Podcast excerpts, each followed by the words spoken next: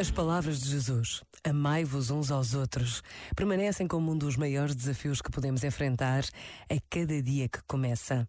Porque este amor que nos é pedido não tem nada de sentimental ou romântico.